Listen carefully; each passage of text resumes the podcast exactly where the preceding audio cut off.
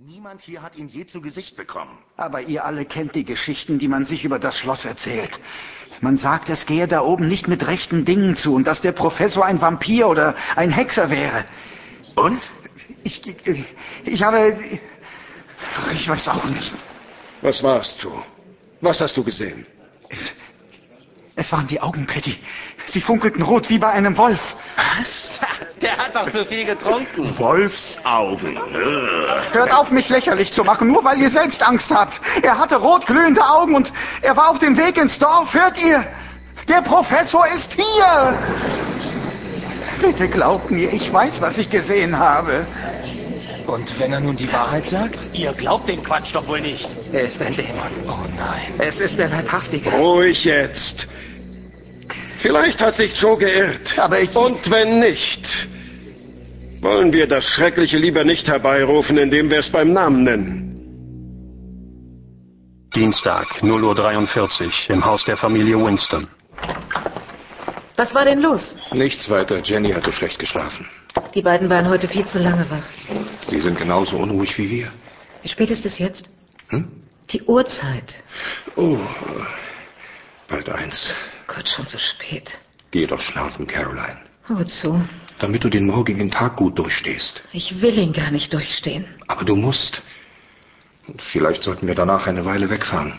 Nur du, ich, Jake und Jenny. hm? Irgendwohin. Um wieder zu uns zu finden. Zu vergessen. Vergessen? Was glaubst du eigentlich, Ronald Winston? Dass ich meine Probleme zusammen mit Mary einfach so begraben kann? Aber entschuldige, das habe ich doch gar nicht. Wo willst du hin? Ich hole Holz. Jetzt. Ich brauche frische Luft. Caroline Winston verließ das Wohnzimmer, durchquerte Diele und Küche, ohne das Licht einzuschalten, und öffnete die Hintertür des Hauses. Tief saugte sie die frische Nachtluft ein und beobachtete, wie der Wind die absterbenden Blätter im fahlen Mondlicht über die ihr so vertraute hügelige Landschaft tanzen ließ. Unzählige Male hatte sie hier mit ihrer Tochter gespielt, so viel Zeit mit ihr verbracht. Und wieder kam mit den Erinnerungen der Schmerz. Die Trauer um ihr Kind schien Caroline von innen zu zerreißen. Sie lehnte sich mit dem Rücken gegen den Türpfosten, vergrub das Gesicht in beide Hände und weinte bitterlich, wie schon so oft in den letzten Tagen. Oh, es tut mir so leid, Mary. Es tut mir so leid.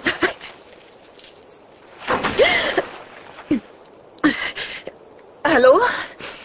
Caroline verengte die Augen zu Schlitzen, versuchte etwas zu erkennen, doch die Tränen verschleierten ihren Blick. Mit dem Ärmel rieb sie sich die Lider. Hallo? Ist der wer? Hallo? Plötzlich erkannte sie unscharf eine in weiß gekleidete Gestalt, die sich aus der Dunkelheit schälte und mit seltsam stachsigen Schritten auf sie zukam. Was machen Sie hier? Wer sind Sie? Mein Gott, sind Sie verletzt? So sagen Sie doch. Nein, das, das kann doch nicht. Aber, aber, aber, aber das ist doch.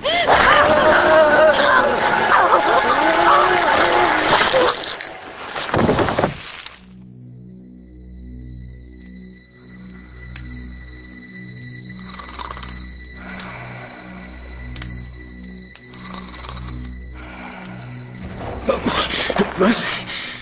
Oh. Caroline? Bist du das?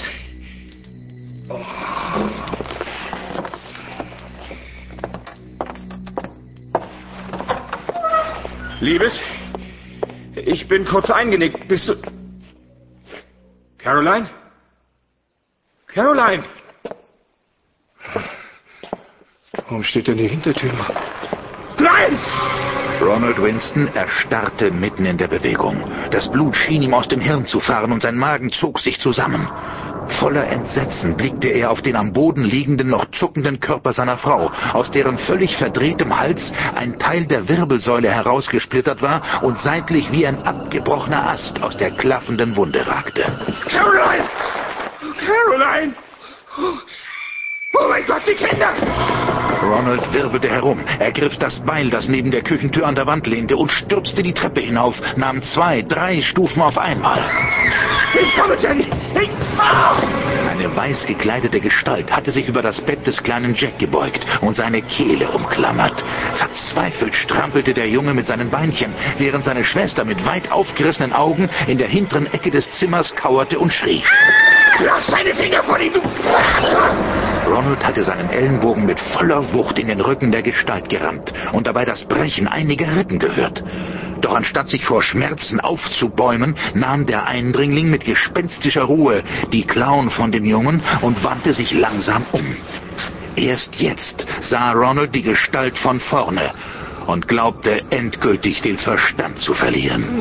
Vor ihm stand, das leichenblasse Gesicht von blanker Mordlust verzerrt, seine Tochter, seine tote Tochter, die plötzlich ihre Arme ausstreckte und ungelenk auf ihn zuschritt. Mary! Aber das kannst du nicht! Nein! Bleib weg von mir! Bleib stehen! Ronald stolperte zurück, beobachtete das Unfassbare. Er hatte zugeschlagen. Das Beil steckte im Schädel der Unheimlichen, die mit einem unmenschlichen Laut zu Boden sank. Übelriechender Dampf stieg auf. Der Körper des Wesens schrumpfte zusammen, wurde von Rissen überzogen, aus denen Staub rieselte. Das schreckliche Schauspiel dauerte nur wenige Sekunden. Dann lag nur noch ein Häufchen Asche vor Ronald auf dem Teppich. Was um alles in der Welt ist hier passiert? Das kann doch alles nicht wahr sein! Eddie, komm schnell! Jackie blutet so!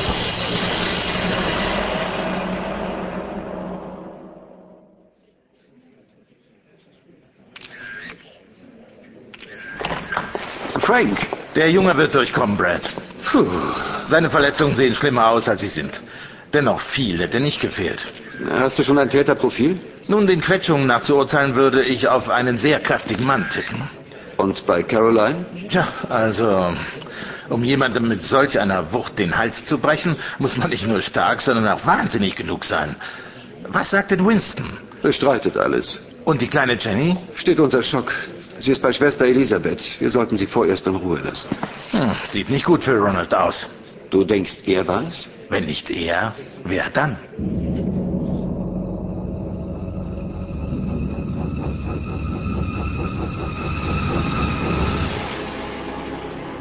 Dienstag, 4.23 Uhr, Polizeirevier Middlesbury. Wollen Sie mich auf den Arm nehmen? Bitte, Constable, es ist die Wahrheit. Mann, Ron, mit dieser Geschichte passen Sie genau ins Bild eines geistig verwirrten Mörders. Aber warum sollte ich meine Frau denn umbringen? Ich denke, Sie kennen das Motiv. Was für ein Motiv? Ich erklär's Ihnen. Sie geben Ihrer Frau die Schuld an Marys Tod. So ist es doch, oder? Ach, diese alte Geschichte. Und heute Abend, so kurz vor der Beerdigung, schlug Ihre Trauer in grenzenlose Wut um. Und plötzlich waren Sie nicht mehr Herr Ihrer Sinne. Nein. Sie sind durchgedreht. Nein. Sie haben Ihre Frau umgebracht und sind erst wieder zu sich gekommen, als Sie Ihren Sohn schon fast erwürgt hatten. Nein, es war meine Tochter Mary, ich schwöre es. Und wo ist Mary jetzt? Ich habe es Ihnen doch schon gesagt. Sie ist zu Staub zerfallen. Was für Staub? Ich habe im ganzen Haus keinen gesehen. Neben der Axt. Haben Sie neben der Axt gesucht? Nein. Dann sehen Sie doch nach. Da ist bestimmt noch... Sehen Sie mich an. Es gibt keine lebenden Leichen. Und es ist auch niemand zu Staub zerfallen. Doch. Brad Jones schaute in zwei glasige, von tiefster Verzweiflung erfüllte Augen. Und so wenig ihm diese Erkenntnis auch ins Bild passte, er konnte nichts Unehrliches in dem Blick erkennen. Glaubte Ronald Winston vielleicht wirklich, seine tote Tochter sei zurückgekehrt? Also gut. Ich bringe Sie jetzt zurück in Ihre Zelle und dann werde ich zur Leichenhalle fahren und nachsehen, ob Mary noch dort ist. Einverstanden? Ronald gab keine Antwort, stierte ins Leere. Wortlos ließ er sich von dem Constable abführen der kurz darauf mit seinem Assistenten Richtung Friedhof fuhr.